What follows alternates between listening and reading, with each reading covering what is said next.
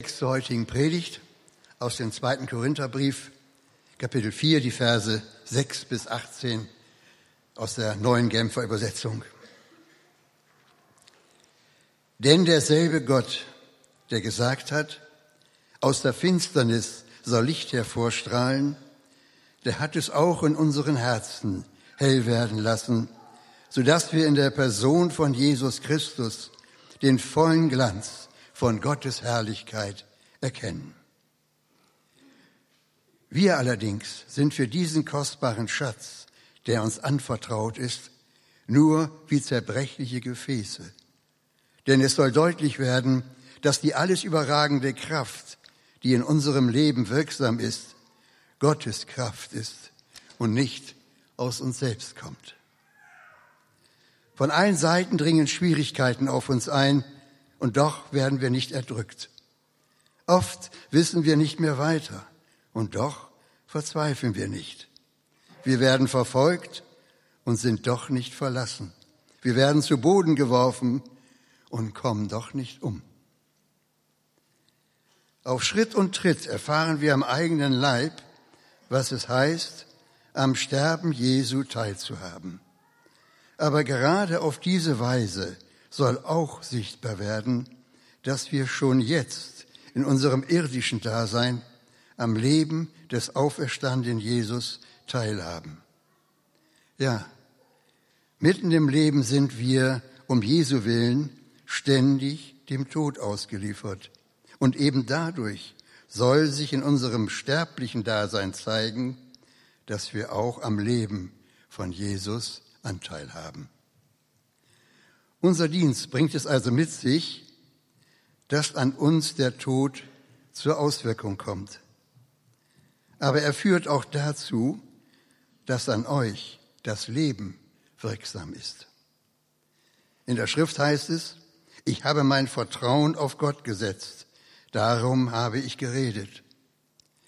Der Glaube, der aus diesen Worten spricht, erfüllt auch uns. Auch wir Vertrauen auf Gott. Und deshalb lassen wir uns nicht davon abhalten zu reden und das Evangelium zu verkünden. Denn wir wissen, der, der Jesus, den Herrn, von den Toten auferweckt hat, wird auch uns auferwecken. Wir sind ja mit Jesus verbunden und wird uns dann zusammen mit euch vor sich treten lassen. Ja, unser ganzer Dienst geschieht für euch. Denn Gottes Gnade soll immer mehr Menschen erreichen, damit dann auch eine ständig wachsende Zahl Gott dankt und ihm die Ehre gibt. Das sind also die Gründe, weshalb wir uns nicht entmutigen lassen. Mögen auch die Kräfte unseres äußeren Menschen aufgerieben werden. Unser innerer Mensch wird Tag für Tag erneuert. Denn die Nöte, die wir jetzt durchmachen, sind nur eine kleine Last und gehen bald vorüber. Und sie bringen uns etwas, was von unvergleichlich viel größerem Gewicht ist. Eine unvorstellbare und alles überragende Herrlichkeit, die nie vergeht. Wir richten unseren Blick nämlich nicht auf das, was wir sehen, sondern auf das, was jetzt noch unsichtbar ist. Denn das Sichtbare ist vergänglich, aber das Unsichtbare ist ewig.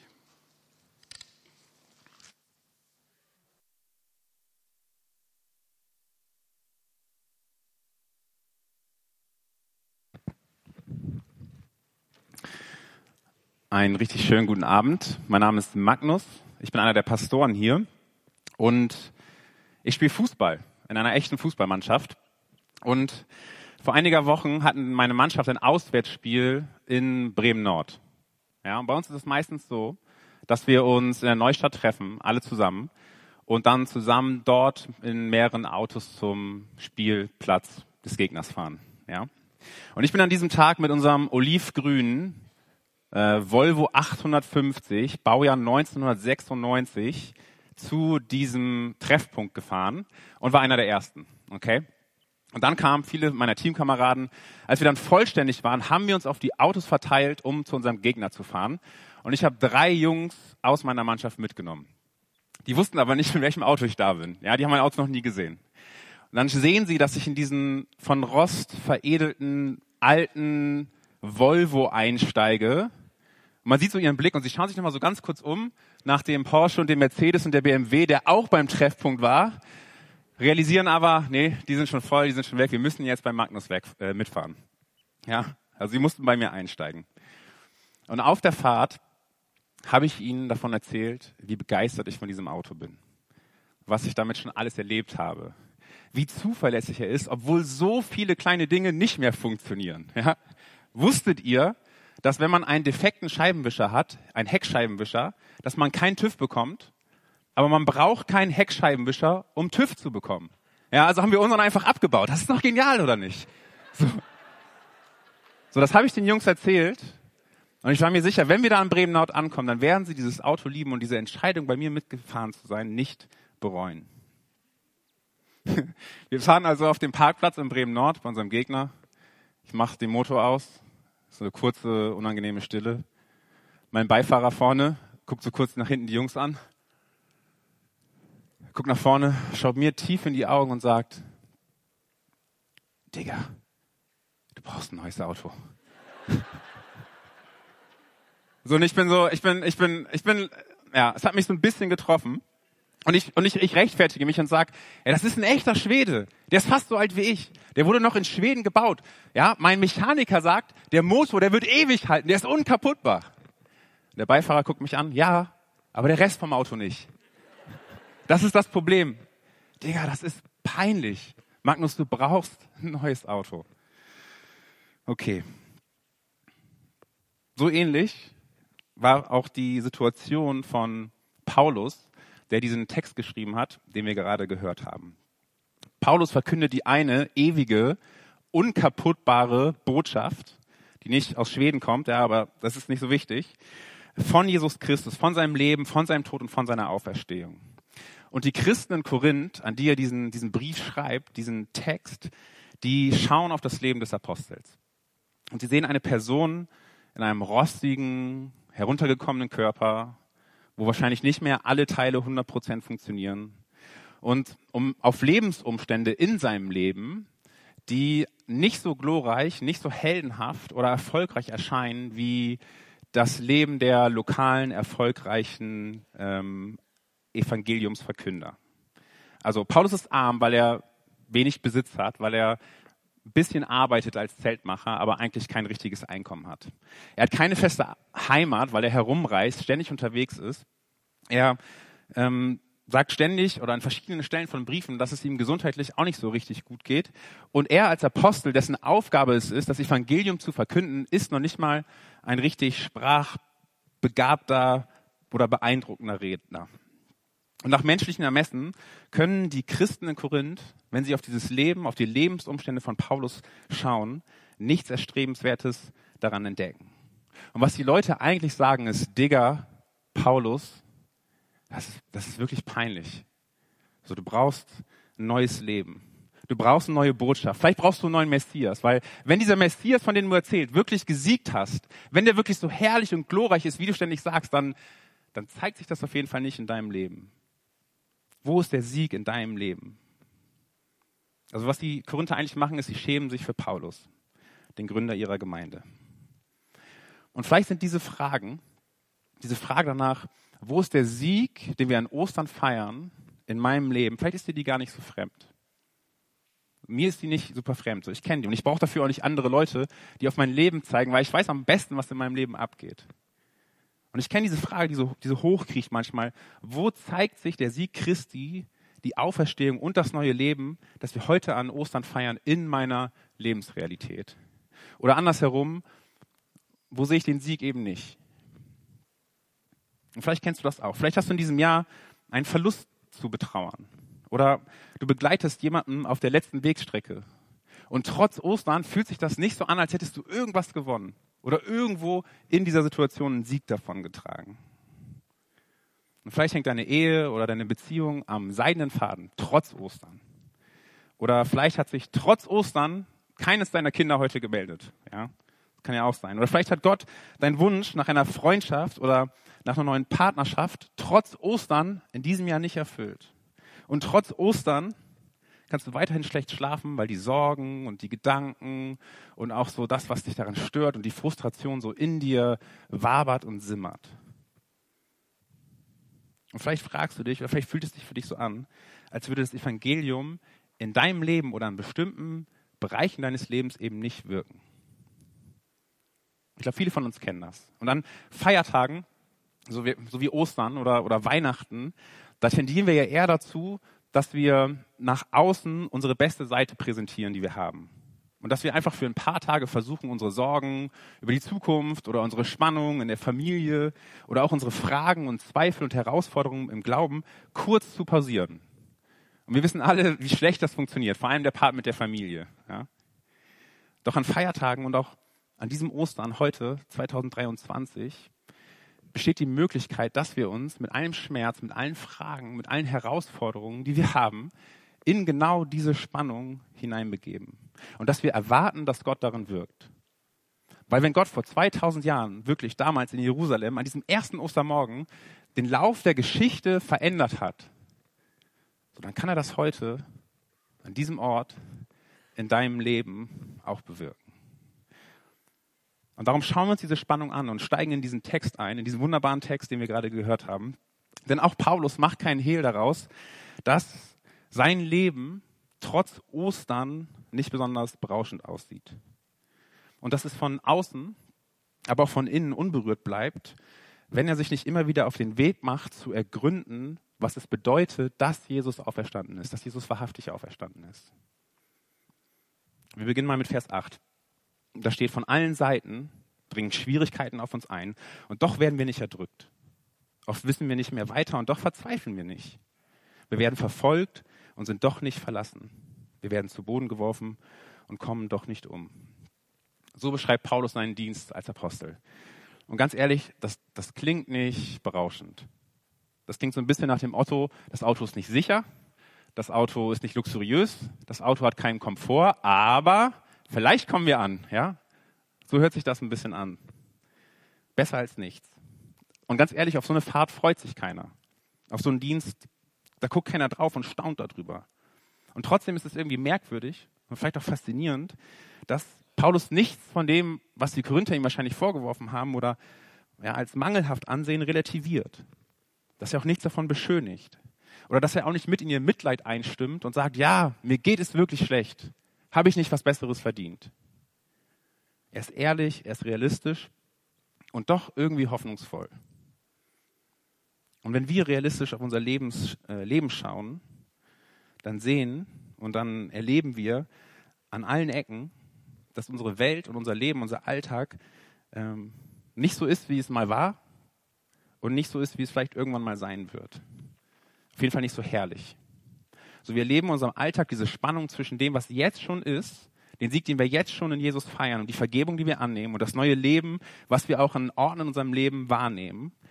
Aber wir stehen auch zwischen dem noch nicht. So diese Orte, diese Bereiche in unserem, in unserem Leben, in dieser Welt, in denen Gottes Herrlichkeit sich noch nicht manifestiert oder gezeigt hat. Und in diese Spannung, da schleicht sich diese Frage ein, ist es das alles wert? Oder hat Jesus vielleicht ein bisschen Glanz verloren? Ist diese erste Begeisterung vielleicht ein bisschen zu groß gewesen? Und auch wenn du nichts ähm, mit Jesus zu tun hast oder noch nicht an ihn glaubst oder vielleicht gerade so Fragen hast und dich mit dem Glauben auseinandersetzt, dann kommt dir diese Spannung bekannt vor. Das ist keine rein christliche oder religiöse Spannung. Du kennst doch diese Momente, wo du eine Freude empfindest, die tiefer geht als der alltägliche Spaß wenn man so einen richtig schönen Abend mit Freunden hat, der, der, wo man sich wünscht, dass der niemals endet. Oder wenn man in der Natur ist, am Meer und Sonnenuntergang, so diese Momente, die man versucht festzuhalten, wo in einem irgendwie so eine, so eine, so eine tiefe Freude und so ein tiefer Frieden einsetzt. Das ist die eine Seite. Und auf der anderen Seite diese Spannung, die Momente, in denen wir diese Abwesenheit dieser tiefen Freude schmerzlich erfahren. Aber wir realisieren so, wir können sie nicht festhalten. So, das ist diese Kluft, in der wir uns befinden, zwischen dem, was schon jetzt ist und dem, was noch nicht ist. Und die spannende Frage an uns alle ist doch, egal ob wir glauben oder auf der Suche sind, was machen wir damit? Wie gehen wir damit um?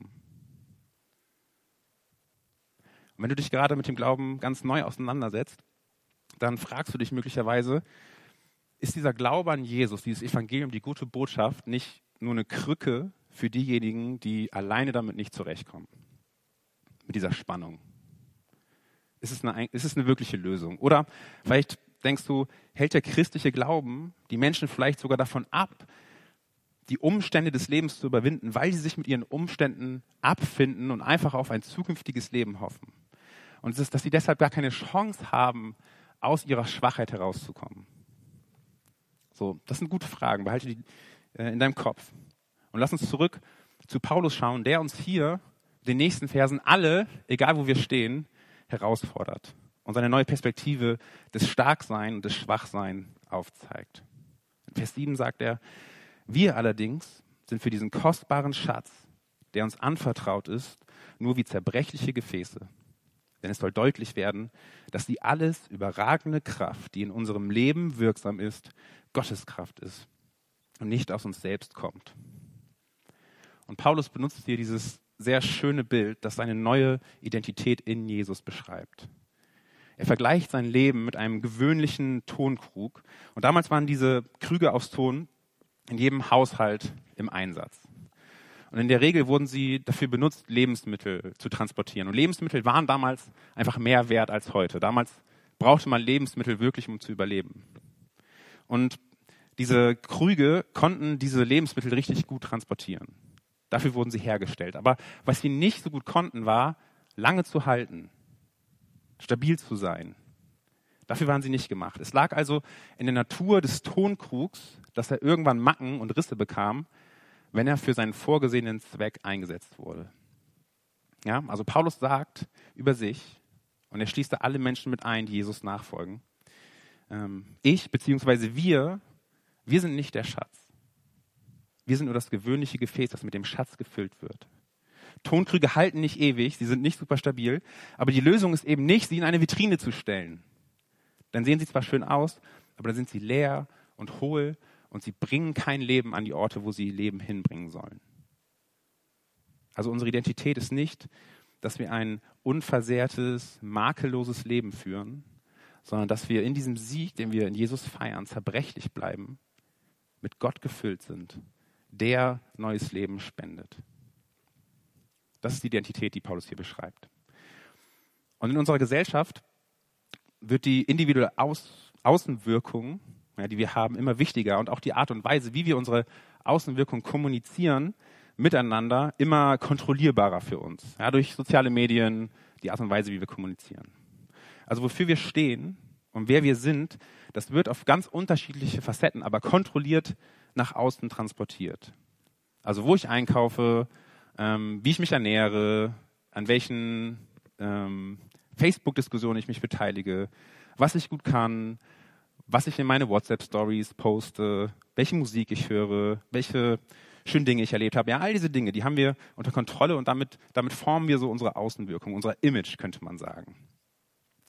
Und wir haben, obwohl wir das wollen oder nicht, diese Außenwirkung. Und ich glaube, vielen von uns und mir eingeschlossen ist es nicht egal, was andere Leute über mich denken, wenn sie mich sehen.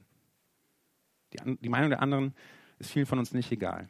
Und darum eckt diese Perspektive von Paulus, dass wir eben nur diese zerbrechliche Hülle sind und Gott in uns der wirkliche Schatz ist und unsere wahre Identität bei uns an. So, das, das stößt bei uns an. Doch der Glaube an Jesus Tod, seine Auferstehung und sein Leben, das ist keine Hochglanzpolitur für unsere Lebensumstände, in denen sich dann seine Herrlichkeit widerspiegeln soll. Ja, so funktioniert das Evangelium nicht. Denn die Realität für alle Menschen, egal ob sie Christen sind oder nicht, ob sie glauben oder nicht, ist, wir sind zerbrechlich, wir sind schwach, wir haben keine Kontrolle und wir alle werden irgendwann sterben. Das werden wir nicht los. Und wir tappen dann in die Falle, wenn wir uns in der Spannung zwischen dem, was jetzt schon ist, ja, da, wo wir Gottes Herrlichkeit schon erleben, und dem, was noch nicht ist, wo unsere Umstände alles andere als glorreich sind, auf unsere Hülle schauen ja, auf den Tonkrug, auf unser Leben, auf das, was nach außen sichtbar ist und das dann auf Hochglanz polieren. Und nicht einfach hinnehmen, dass wir zerbrechlich sind, dass wir diese Macken oder diese Absplitterung, diese Risse haben und auf Jesus schauen, auf den Schatz, der wirklich Leben spendet, in dem wirklich Kraft ist und uns mit ihm füllen.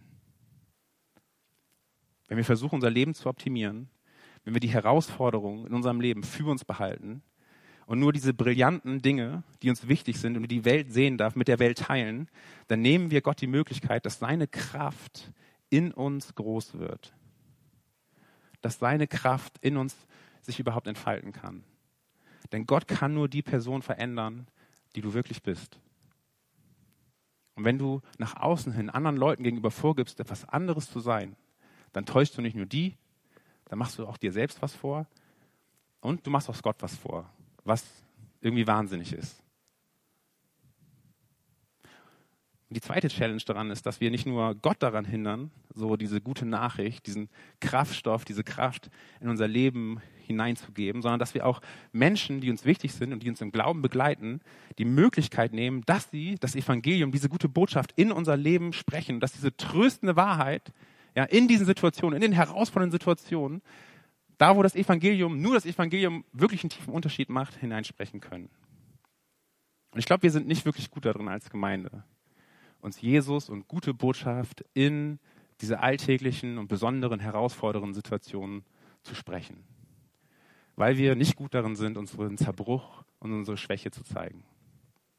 Und was dazu, das führt, glaube ich, dazu, dass wir uns ganz oft mit Durchhaltparolen versuchen, über Wasser zu halten. Wenn wir hier im Foyer stehen, kurz ein paar Sätze austauschen, wie geht's, und dann merkt man, ah, irgendwas ist da, aber er will auch nicht ganz mit der Sprache rausrutschen, keine Ahnung, ah, dann sage ich halt, du hast Beziehungsprobleme, okay, halte durch, das wird schon. Ja. Oder wenn jemand krank ist, dann ermutigen wir, verliere nicht die Kraft. Oder ähm, wenn irgendwie jemand von der Arbeit erzählt und sagt, boah, mein Chef ist gerade richtig unfair, dann sagen wir, lass dich nicht runterkriegen, du hast was Besseres verdient. Das sind so diese oberflächlichen Durchhalteparolen, die uns in den Blick nehmen, unsere Kraft in den Blick nehmen und völlig am Evangelium vorbei, an der Kraft Gottes, an seiner guten Botschaft vorbei ermutigen. Und dann nehmen wir uns diese Möglichkeit. Wir brauchen Hilfe, wir brauchen Kraft, die wir eben nicht in uns finden. Und das wurde mir oder uns vielleicht an diesem Karfreitag vor zwei Tagen besonders bewusst als wir auf das Leiden und das Sterben Christi geschaut haben, der ja wegen uns gelitten ist, hat und gestorben ist, weil wir Hilfe brauchen. Doch die gute Nachricht ist, wir leben nicht mehr im Karfreitag. Das haben wir ganz am Anfang gesungen. Wir leben nicht mehr im Karfreitag. Die Auferstehung von Jesus Christus und der Sieg über den Tod damals am ersten Ostermorgen hat alles verändert.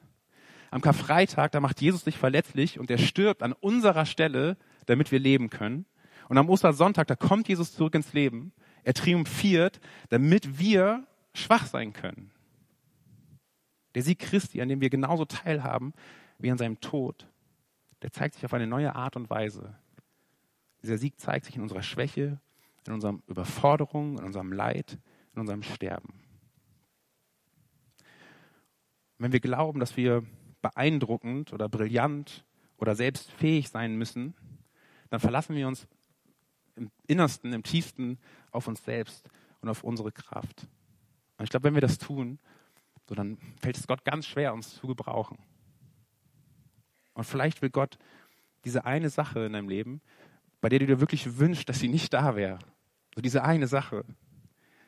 Vielleicht will er genau dadurch zeigen, dass er stark ist, dass sein Evangelium Kraft und Macht hat. Und vielleicht ist es an der Zeit, das loszulassen dich nicht daran festzuklammern, an deinen eigenen Stärken, sondern dich auf die Wahrheit Gottes zu konzentrieren. Und in meinem Leben gibt es diese, gibt es viele Sachen, ja, gibt es einige Sachen, von denen ich mir wünschte, dass sie nicht mehr da wären.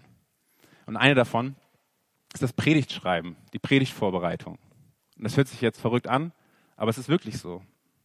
So auch nach sechs Jahren, wo ich regelmäßig predige, ist jede Predigtvorbereitung, jedes Mal, wenn ich so einen neuen Text vor mir habe, es ist ein Kampf und ein Krampf. Und es gibt es passiert eigentlich immer das Gleiche. Ja, ich setze mich daran, ich bin hoffnungsvoll und dann, dann gerate ich irgendwie an, an Punkte, wo ich Sachen nicht mehr verstehe, wo ich Sachen aufschreibe, wo ich selbst an mir zweifle. Und es dauert ewig und ewig und ewig. Und ich weiß, irgendwann muss ich neu anfangen, weil ich schon tausend Wege gegangen bin, nur um möglichst schnell irgendwie was vorzuweisen. Und das frustriert mich. Ja, und ich habe Selbstzweifel. Boah, sechs Jahre mache ich das schon. So, das ist mein Job und ich bin immer noch nicht richtig gut da drin. So, und ich bin frustriert, dass Gott mir diesen Prozess nicht erleichtert. Das nervt mich richtig. Da habe ich richtig Erwartungen. Gott, mach doch mal bitte was. Und fast jedes Mal lande ich dann an dem Punkt, an dem ich realisiere, ich komme hier nicht weiter. Aus eigener Kraft komme ich hier nicht weiter. Und dann ist es ganz häufig der Fall, dass an diesem Punkt, ja, wo ich sage, ich komme hier nicht weiter, ich bin jetzt mit meiner Kraft am Ende, das Evangelium auf eine ganz neue Art und Weise ganz tief in mein Herz fallen kann. Weil ich checke, dass alles Schöne in meinem Leben, alles, wo ich mich gesegnet und gesehen fühle, dass das von Gott kommt. Und dass es einfach ein Geschenk ist. Und dass ich das nicht verdient habe. Und dass meine Identität in ihm sicher ist. Dass auch das ein Geschenk ist. Und egal wie die letzte oder die Predigt war oder wie die nächste Predigt ist, meine Identität ist sicher. Und ich checke, dass der wahre und bessere Pastor, der gute Hirte, Jesus Christus ist. Und nicht ich. Und dass ich diesen guten Hirten und diesen einzigen wahren Pastor mehr brauche als alles andere. Und wenn ich dann gecheckt habe, dass ich zerbrechlich bin und dass Jesus seine Botschaft, der Schatz in mir, so dann kann Gottes Evangelium, dann kann seine Botschaft, die Kraft seiner Botschaft sich ausbreiten. Und das tut sich zuallererst immer in mir.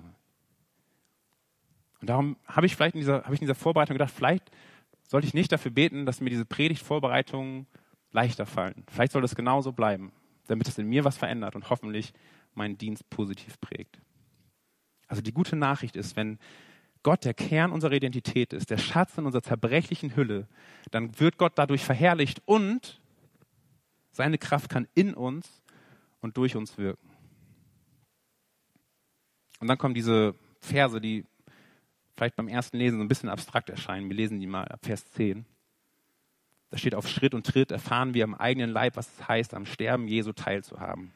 Aber gerade auf diese, diese Weise soll auch sichtbar werden, dass wir schon jetzt in unserem irdischen Dasein am Leben des auferstandenen Jesus teilhaben.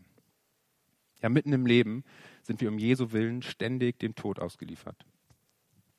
Und eben dadurch soll sich in unserem sterblichen Dasein zeigen, dass wir auch am Leben von Jesus Anteil haben. Unser Dienst bringt also mit sich, dass an uns der Tod zur Auswirkung kommt, aber er führt auch dazu, dass an euch das Leben wirksam wird. Also was Paulus hier sagt, kurz zusammengefasst, überall, wo er als zerbrechlicher Tonkrug hingeht und mit dem Schatz Jesus Christus und seiner guten Botschaft gefüllt ist, dass sich dort an diesem Ort der Tod Christi zeigt und dadurch auch das neue Leben, die Auferstehung Christi wirksam wird. Das ist ein neues Paradigma, eine neue Denkweise, eine neue Lebensweise, die Paulus hier beschreibt. Und es ist eben mehr als eine Krücke.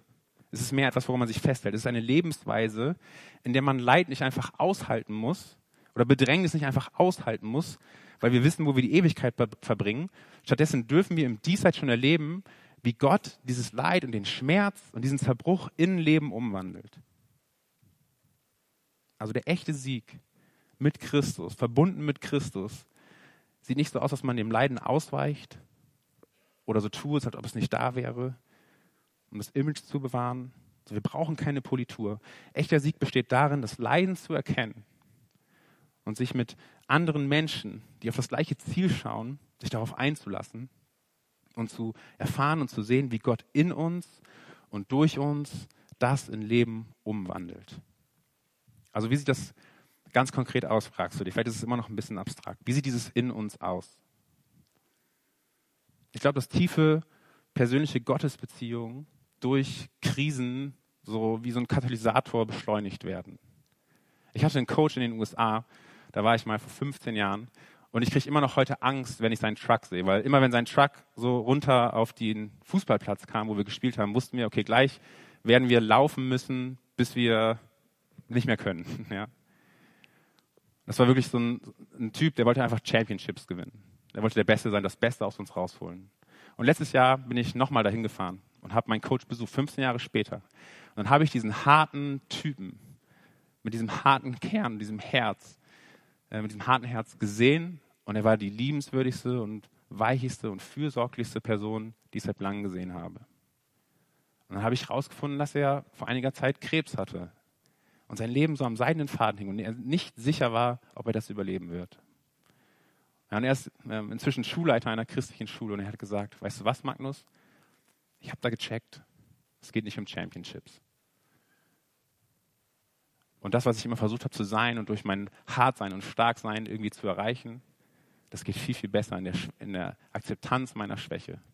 Und dass Jesus mir vielleicht Dinge schenkt, aber ich es alleine nicht in der Hand habe. Und ich glaube, wir kennen diese Leute, die durch tiefe Krisen gehen und gestärkt da rauskommen. Und diese tiefe Beziehung zu Jesus, so, das ist echtes Leben. Das ist mehr Leben. So funktioniert es in uns. Das ist ein Weg, wie es in uns funktioniert. Aber es funktioniert auch durch uns. Wenn wir Hingabe leben und äh, Opfer bringen. Wenn wir uns von Gott leiten lassen, dann zeigt sich Gottes Kraft früher oder später in diesen herausfordernden Lebensphasen, die ja so aufeinander folgen. Nicht so wie bei Paulus unbedingt, vielleicht durch Verfolgung und durch Anfeindung, aber durch andere Herausforderungen, die wir vielleicht durch unseren Glauben in Kauf nehmen. So die Art und Weise, wie wir unsere Familie erziehen, wie wir versuchen da zu sein, bessere Eltern zu sein. Oder im Job, wo wir nicht versuchen, Karriere zu machen, sondern was Sinnvolles zu tun, was nicht so super bezahlt ist und wo das Umfeld nicht so cool ist und ja, was auch kein hohes Ansehen hat. Oder vielleicht in deinem Ehrenamt, wo du einfach viel Zeit investiert und andere Sachen dafür liegen bleiben. Das kann auch dein Mut sein, offen und ehrlich über deine Herausforderungen und Kämpfe zu sprechen. Also auch das kostet dich was. Oder deine Großzügigkeit. Aber in dem Moment, ja, wo Leute auf dein Leben schauen von außen und sich fragen, okay, wie macht er das? Wie kann er so großzügig sein? Wie kann er so geduldig mit seinen Kindern sein? Wie kann er auf so viele Dinge verzichten? Für diesen Gott. Ich könnte das nicht. So, dann entsteht ein neues Leben. Dann breitet sich die Kraft des Evangeliums aus. Weil wir können es ja auch nicht. Jesus kann. So, Jesus war derjenige, der von allen Seiten bedrängt wurde und letztlich erdrückt wurde. Er ist derjenige, der hilflos im Garten gebetet hat und am Ende auch verzweifelt am Kreuz gestorben ist. Jesus ist derjenige, der verfolgt wurde und verlassen wurde, sogar vom Vater. Und Jesus ist derjenige, der die Freude gesehen hat, die ihn erwartet, durch seinen Tod und durch sein Leiden, durch sein Sterben. Jesus ist unser großes Vorbild. Nicht, weil wir können, sondern weil er kann, weil er der Schatz in uns ist. Und dann schreibt Paulus weiter, das sind also die Gründe, weshalb wir uns nicht entmutigen lassen.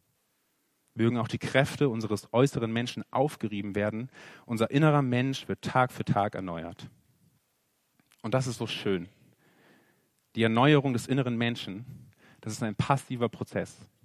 Das können wir nicht machen. Das können wir nicht tun. So der Kraftstoff für diese Erneuerung ist die Botschaft des Evangeliums, die sich in unserem Leben ausbreitet und nicht unsere Willensstärke. Wir erkennen unsere Herausforderung, unseren Schmerz und wir polieren das, was aufgerieben wird, nicht wieder glatt, sondern wir füllen uns mit der Kraft des Evangeliums und schauen auf Jesus. Ich habe zwei Beispiele von euch, wo das vielleicht nochmal praktischer wird.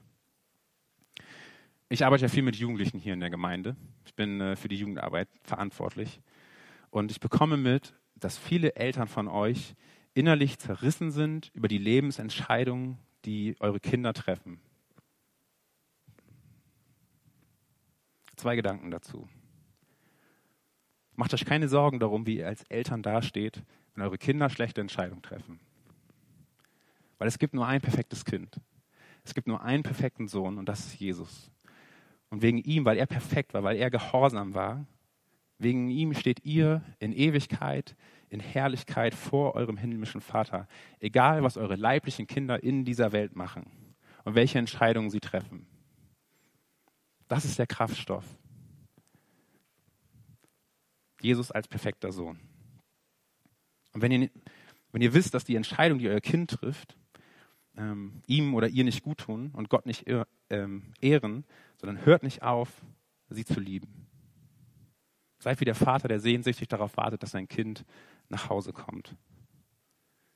Und hört nicht auf, an dieser Wahrheit, die Jesus verkörpert, festzuhalten und Gottes Liebe für sie zu verkörpern. Herr Gott, der perfekte Vater, der du nicht sein kannst, oder die perfekte Mutter, die du nicht sein kannst.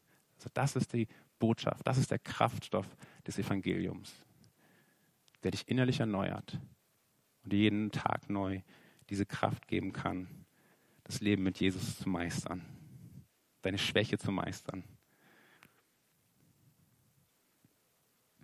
Der erste Vers in diesem Abschnitt, Vers 6, das ist der Ausgangspunkt für diese ganzen Worte, die ähm, darauf folgen von Paulus.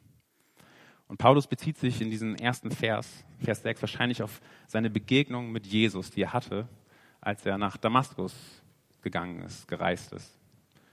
Ja, Paulus, der vorher ähm, Christen verfolgt hat, begegnet dem auferstandenen Jesus. Und er beschreibt das so. Denn derselbe Gott, der gesagt hat, aus der Finsternis soll Licht hervorstrahlen, der hat es auch in unseren Herzen hell werden lassen, sodass wir in der Person von Jesus Christus den vollen Glanz von Gottes Herrlichkeit erkennen. Also der Gott, der aus dem Nichts Leben in die Dunkelheit der Existenz gesprochen hat, der setzt seine Schöpfung fort. Heute hier, jedes Ostern, jeden Tag, in dem er neues Leben in unsere leeren Herzen spricht. Und vielleicht ist dieser Ostersonntag dem Tag, der Tag, an dem wir ganz neu unseren Blick auf Jesus richten und seine Herrlichkeit und seine Schönheit bewundern und uns ganz passiv davon erneuern lassen. Und ich möchte jetzt gerne mit euch einen Text lesen, der uns dazu anregen soll, Jesus zu bestaunen.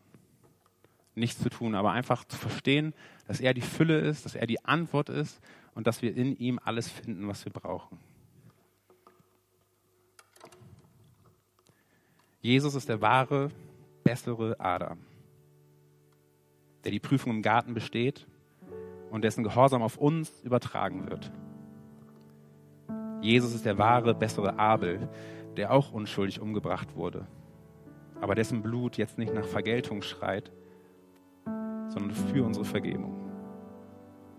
Jesus ist der wahre, bessere Abraham, der dem Ruf Gottes gefolgt ist, die angenehme und Bekanntheit der Welt verlassen hat und in das Unbekannte hinausgegangen ist und ein neues Volk geschaffen hat. Jesus ist der wahre, bessere Isaak, der nicht nur von seinem Vater geopfert wurde auf dem Berg, sondern der wirklich für uns geopfert wurde. Und als Gott zu Abraham gesagt hat, jetzt weiß ich, dass du mich liebst, denn du hast mir deinen Sohn, deinen einzigen Sohn, den du liebst, nicht vorenthalten, können wir nun zu Gott sagen, jetzt wissen wir, dass du uns liebst, denn du hast uns deinen einzigen Sohn, den du so sehr liebst, nicht vorenthalten.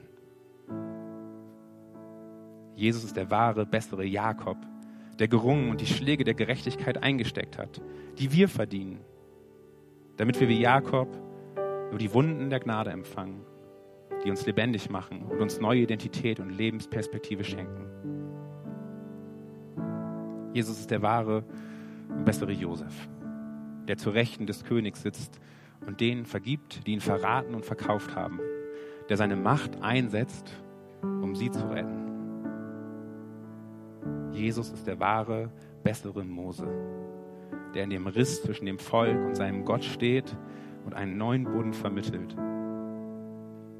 Jesus ist wie beim Mose der wahre, bessere Felsen, der mit dem Stab der Gerechtigkeit Gottes geschlagen wurde und uns nun in der Wüste Wasser gibt.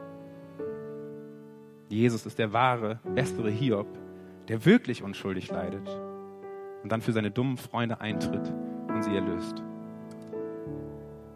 Jesus ist der wahre, bessere David, dessen Sieg der Sieg des Volkes ist, obwohl das Volk für diesen Sieg selbst keinen Stein aufheben musste.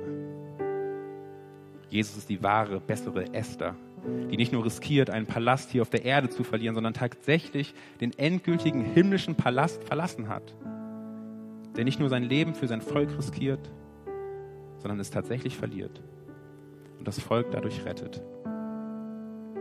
Jesus ist der wahre, bessere Jona, der den Sturm hinausgeworfen wurde, damit wir in Gottes Frieden eintauchen können. Er ist das wahre Passalam, er ist der wahre Tempel, er ist der wahre Prophet, der wahre Priester, der wahre König, das wahre Opfer, das wahre Licht, das wahre Brot. Jesus ist besser und das Beste in allem. Er ist der bessere Adam, Noah, Abraham und Mose. Er ist die bessere Eiche, das bessere Manna, das bessere Wasser und der bessere Wein. Er ist der bessere Tempel, der bessere Priester und das bessere Opfer. Er ist der bessere Ehepartner. Er ist die besseren Eltern. Der bessere Sohn, bessere Tochter. Der bessere Chef, die besseren Freunde.